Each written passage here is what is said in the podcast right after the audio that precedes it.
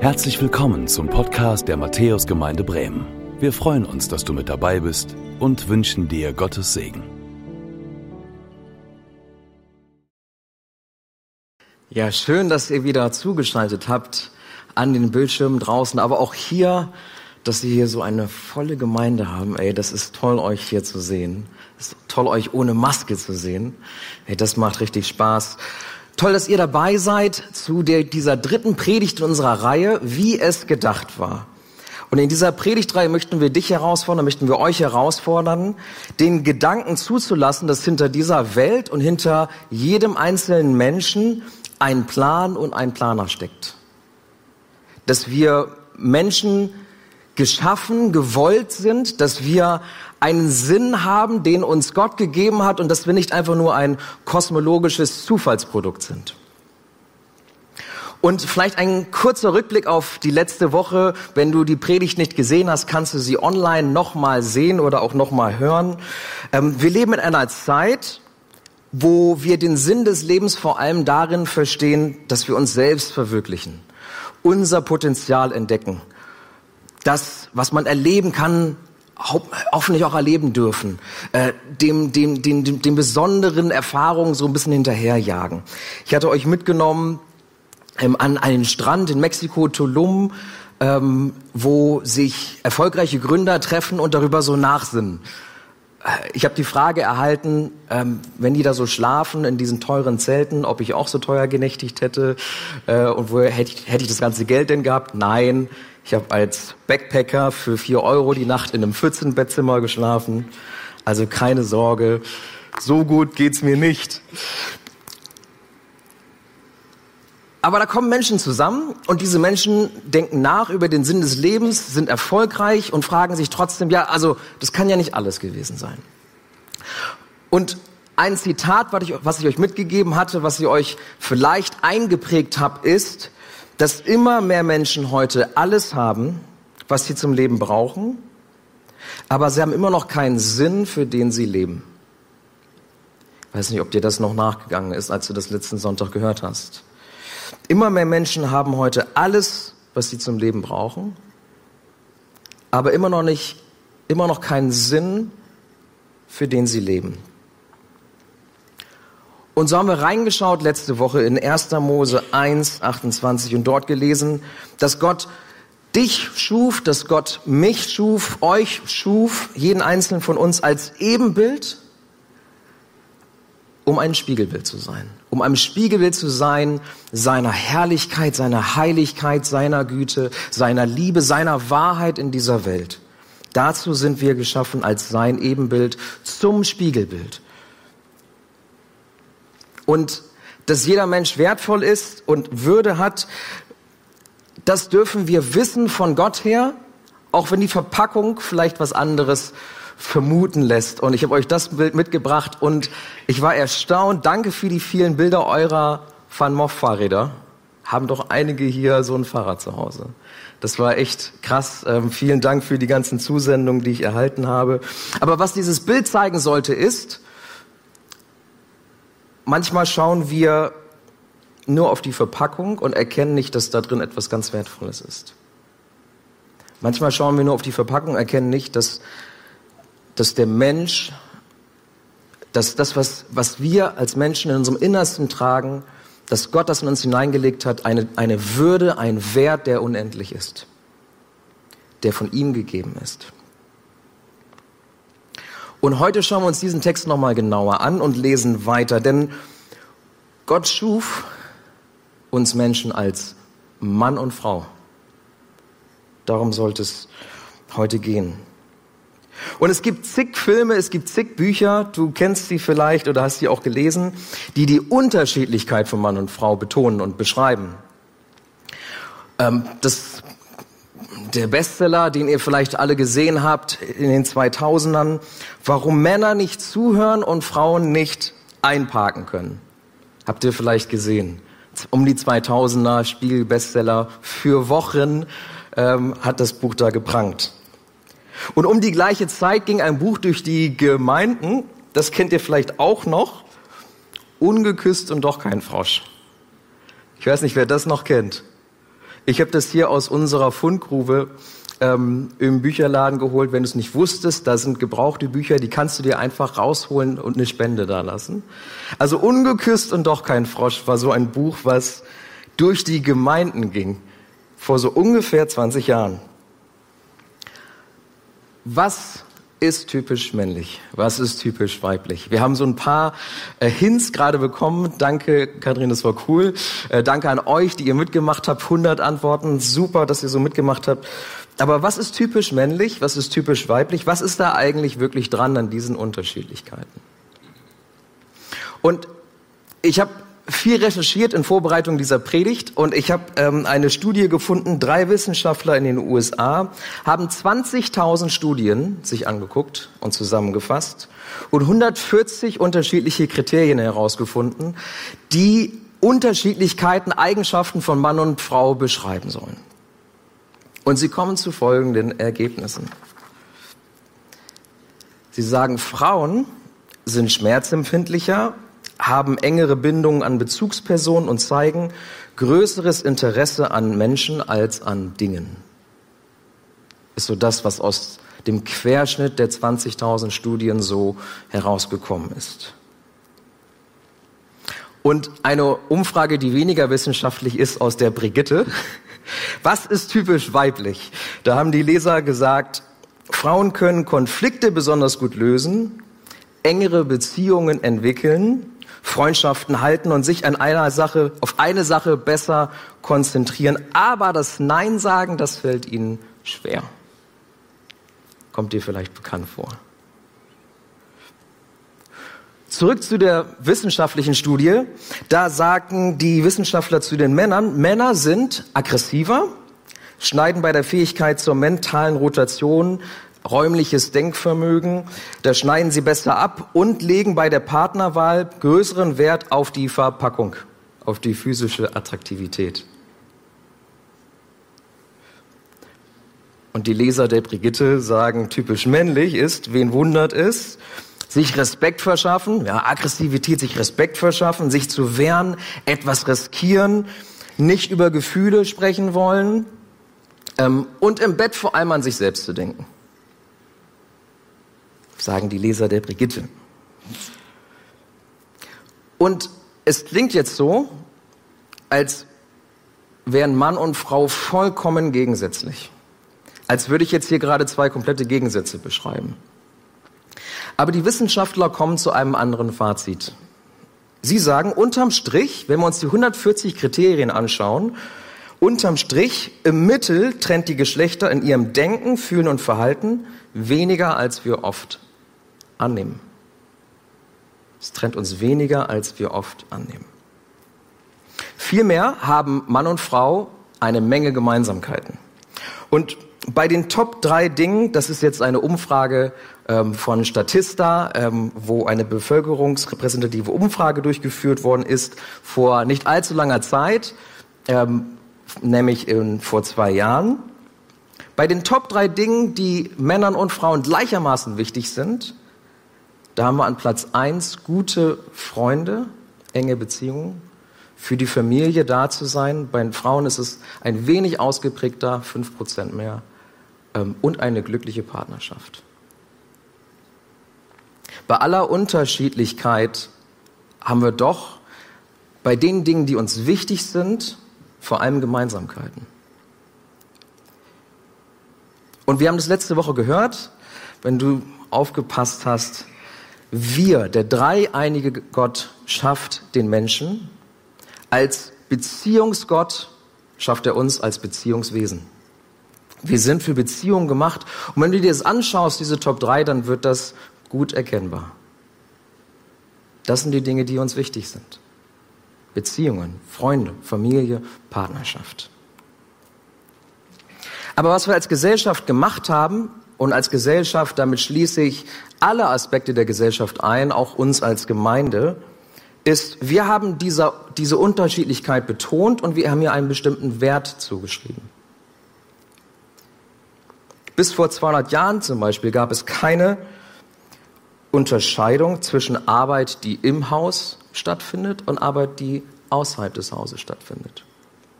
Das kannten die Gesellschaften bis dahin nicht, bis zu Anfang des 19. Jahrhunderts. Und das Arbeiten im Haus nicht als richtige Arbeit gelten, sondern hoffentlich von Herzen kommen und nicht bezahlt werden müssen, das ist neu. Das ist relativ neu. Und auch, dass soziale Berufe, die wir jetzt so als systemrelevant beklatschen, niedrig bezahlt werden und für viele nicht erstrebenswert sind, ist ein Ausdruck dessen, dass wir als Gesellschaft den unterschiedlichen Veranlagungen, Fähigkeiten und Kompetenzen, die ähm, Männer und Frauen in sich tragen, unterschiedliche Werte zuschreiben. Und auf einmal klatschen jetzt aber alle und sagen, das ist ja, das ist wichtig, das ist systemrelevant, das haben wir nur vergessen.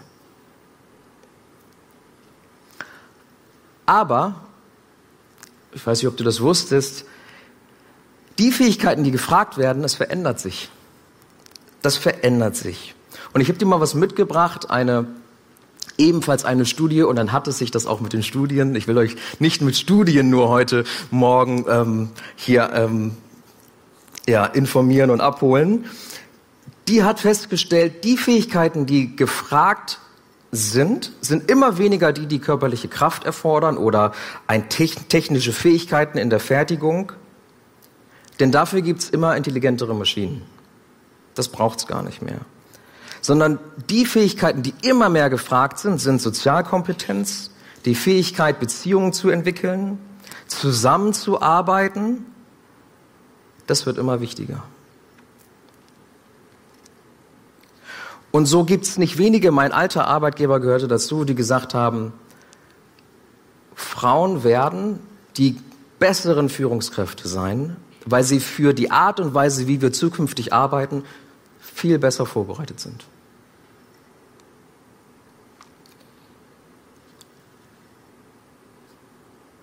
Und so kommt eine Studie auch zu folgender Vorhersage von meinem damaligen Wettbewerber. Ähm, Ernst Young heißt diese Wirtschaftsprüfung und Beratung. Sie sagt, die Auswirkungen von Frauen auf die Weltwirtschaft werden in den kommenden zehn Jahren so stark sein wie der Aufstieg Chinas oder Indiens, ihr Potenzial zur Geltung zu bringen, kommen zu lassen, entspricht der Wirtschaftsleistung von einer Milliarde mehr Menschen auf dieser Welt.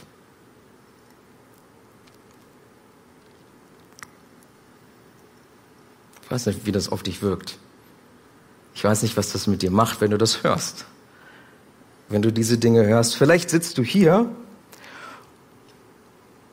und du fühlst dich bedroht dadurch. Vielleicht gerade wir Männer, vielleicht fühlen wir uns bedroht dadurch, wenn wir sowas hören. Aber was ich euch aufzeigen wollte ist und möchte ist, diese Unterschiedlichkeit zwischen Mann und Frau, diese Bewertung der Unterschiede, die wird sich verändern.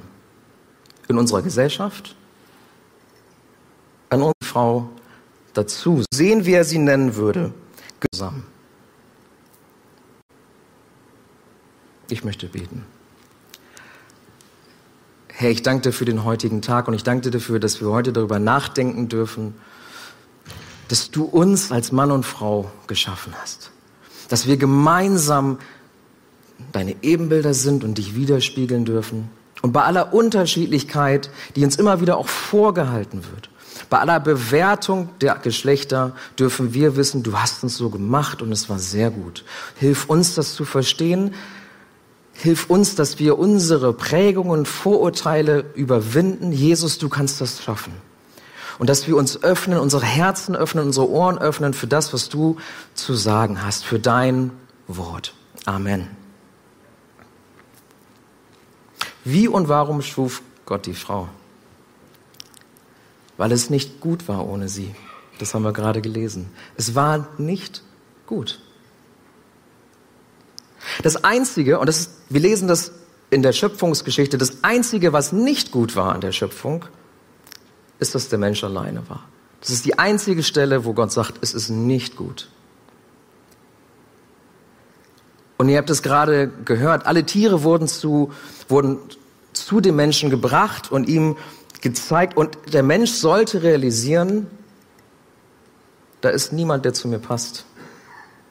Da fehlt etwas. Da ist niemand, der mir helfen kann. Gott macht es dem ersten Menschen, macht es Adam klar. Und auch heute ist es nicht gut, ihr kennt diesen Ausspruch, es ist nicht gut, dass wir alleine sind. Es ist nicht gut, wir fühlen uns nicht gut, wenn wir alleine sind, denn Gott hat uns für Beziehung gemacht. Wir sind Beziehungswesen und eine Insel zu sein funktioniert nur eine Zeit lang. Es ist nicht gut, wenn wir alleine sind. Und deswegen macht Gott die Frau aus der Rippe, aus der Seite des Mannes und man streitet sich darüber, ob das wirklich, ob das metaphorisch zu verstehen ist hier, ob das wirklich so war, aber er macht sie aus der Seite des Mannes und warum macht Gott das? Und es gibt ein Zitat von einem bekannten Bibelkommentator, den kennst du vielleicht, wenn du online ähm, schaust und dir einen Kommentar hinzufügen möchtest zu einer Bibelstelle. Matthew Henry hat einmal geschrieben, Gott hat die Frau weder aus dem Kopf des Mannes gemacht, um ihn zu dominieren, noch aus seinen Füßen, damit er auf ihr herumtrampelt, sondern aus seiner Seite, weil sie ihm ebenbürtig ist. Unter seinem Arm, um beschützt zu sein, nah an seinem Herzen, um geliebt zu sein. Ist das nicht stark? Ist das nicht stark? Ich weiß nicht, ob du das schon mal gehört hast, dieses Zitat, das, bekannteste Zitat von ihm, ob du das kennst. Nicht aus dem Kopf, um ihn zu dominieren, nicht aus seinen Füßen, damit er auf ihr herumtrampelt, sondern aus der Seite, weil sie ihm ebenbürtig ist. Gott sagt Nein zu Machos, die Frauen dominieren möchten. Gott sagt von Anfang an Nein. Gott sagt aber auch Nein zu einem Kult und den gab es damals in der griechischen Antike, der wurde von Goethe nochmal aufgegriffen, des ewig Weiblichen. Er sagt aber auch Nein zu einem Kult, der in der griechischen Antike vorherrschte, die Frauen als so reine, engelhafte Wesen darstellen, die den moralischen Kompass für die Menschheit bilden. Dazu sagt er auch Nein. Wir sind ebenbürtig. Wir sind ebenbürtig. Und das ist das, was hier mit dem, wir haben das gerade gelesen, jemanden zur Seite stellen ähm, gemeint ist. Oder andere Übersetzungen sprechen auch von der Hilfe, die die Frau ist für den Mann. Von der Hilfe. Und dieses hebräische Wort Hilfe, das taucht im Alten Testament 21 Mal auf. Zweimal bezieht es sich auf die Frau, 18 Mal auf Gott selbst. 18 Mal auf Gott selbst. Und was Gott damit zum Ausdruck bringt, ist nicht das, was ich auch schon in Kirchengemeinden gehört habe. Die Frau als Gehilfin, als Geh, hilf ihm doch im Haushalt bei der Erziehung der Kinder. Geh, hilf ihm, so als Assistenz des Mannes. Das ist nicht, was hier steht. Das Wort Hilfe wird 18 Mal benutzt, um Gott selbst zu beschreiben. Und was Gott hier klar macht, ist, wir brauchen einander. Der Mann ist aufgeschmissen ohne sein Gegenüber. Er ist aufgeschmissen ohne sie. Und die Aufgabe, die Tiere zu benennen, soll ihm auch verdeutlichen, nicht nur, dass da kein Gegenüber ist, sondern diese, ich kriege das nicht hin. Ich kriege das alleine nicht hin. Dieses Leben kriege ich nicht hin. Und die Reaktion darauf, ich weiß nicht, ob dir das auch bewusst ist, die ersten Worte, der erste Song, das erste Lied, das ein Mensch singt und die in der Bibel dokumentiert sind, sind dann die folgenden, nämlich dass Adam Eva sieht und sagt, endlich gibt es jemanden wie mich, endlich. Sie wurde aus einem Teil von mir gemacht, wir gehören zusammen. Endlich gibt es jemanden wie mich. Wir gehören zusammen. Die Sehnsucht nach einem Partner ist gestillt, nach einem Gegenüber. Die Sehnsucht, die uns noch heute herumtreibt. Ein Mensch wie ich, der mir nicht gehört, sondern wir gehören zusammen. Eva gehört Adam nicht, sie gehören zusammen.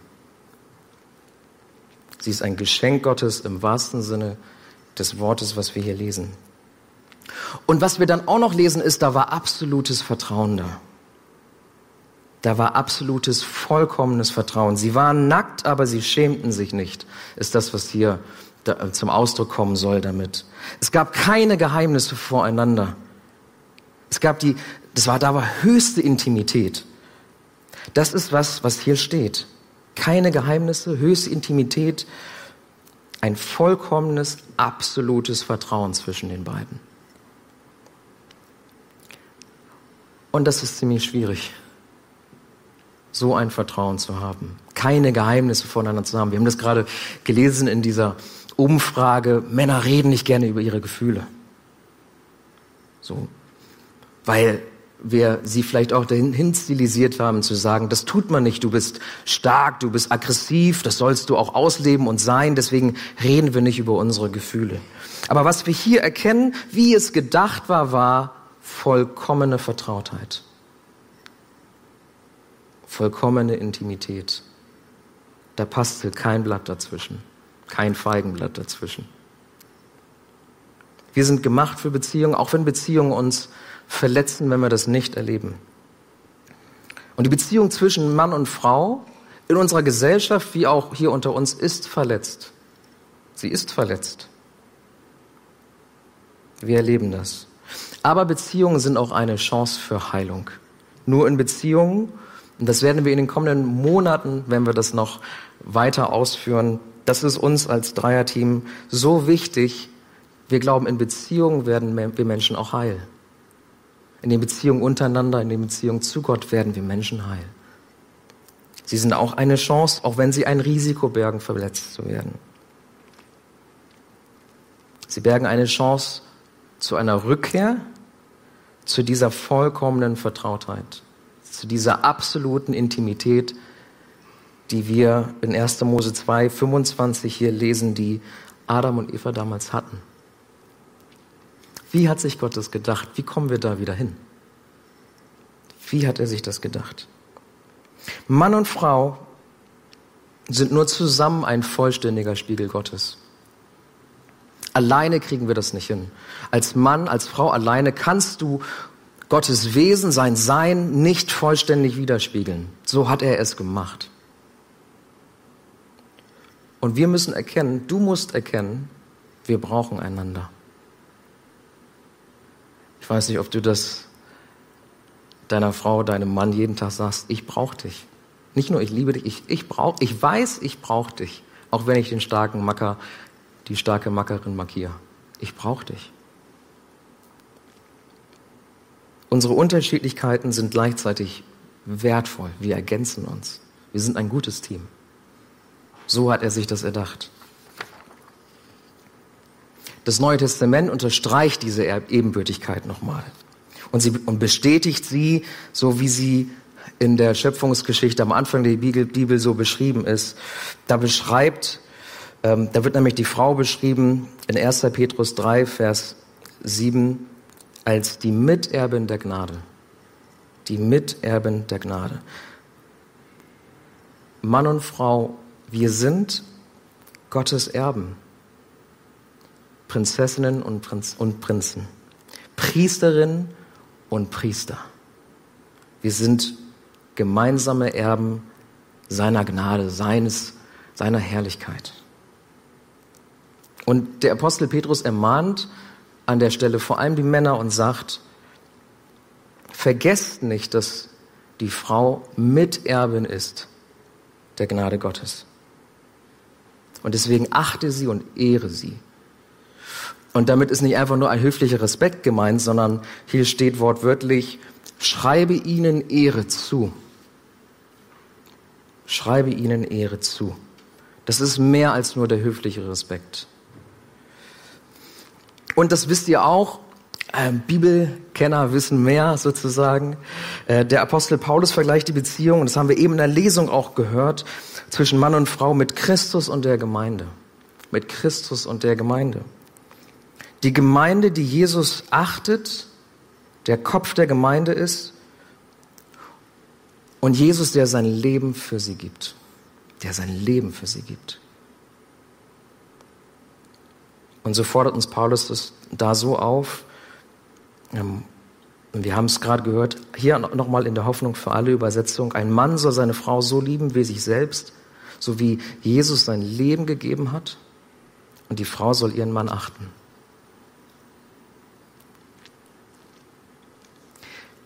Jesus ist unser Vorbild.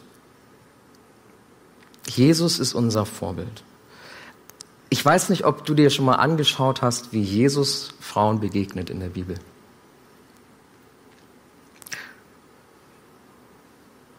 Nicht nur die Beziehung zwischen Jesus und der Gemeinde verdeutlicht,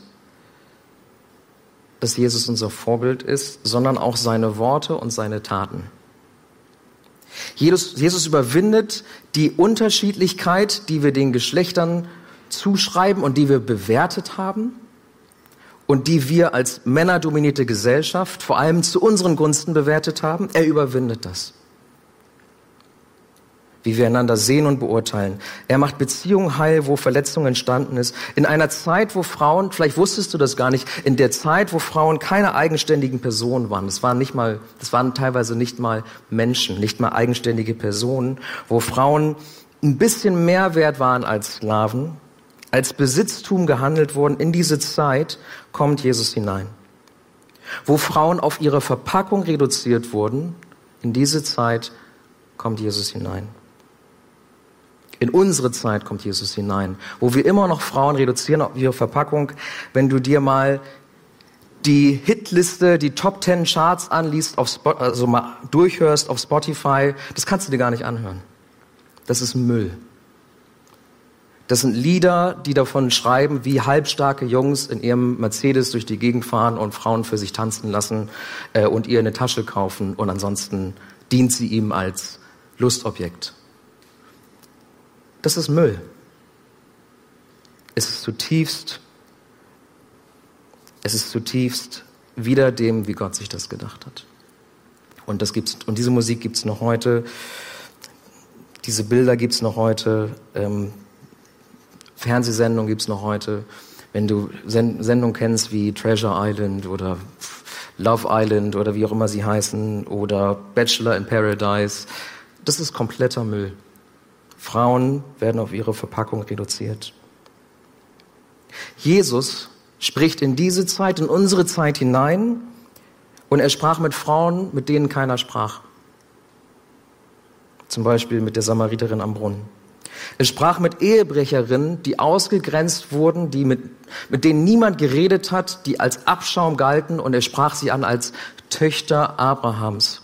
Und das war damals etwas, er hat ihnen Ehre, er hat gesagt, wir, wir haben die gleiche Abstammung. Wir, du gehörst zu einem königlichen Geschlecht. Er hat sie respektvoll und mit Ehre angesprochen. Die, die komplett ausgegrenzt wurden. Er machte Frauen sogar zu Verkündigerinnen. Und, vielleicht weißt du das auch, als, als er auferstanden ist, die ersten Zeugen waren Zeuginnen. Er hat sich zuerst er hat Frauen erwählt, die bezeugen konnten und es dann auch getan haben, dass er auferstanden war. Obwohl in der Zeit ein Zeugnis einer Frau nichts gegolten hat, hat Jesus sich das so überlegt. Sie waren die ersten Zeugen seiner Auferstehung, dessen, woran wir glauben und was der Kern des Evangeliums ist. Frauen waren die ersten Zeugen. Und selbst der Apostel Petrus hat ihnen nicht geglaubt. Hat gesagt, was ist das für ein Geschwätz? Glaubt den Frauen kein Wort. Kannst du nachlesen, Lukas 24.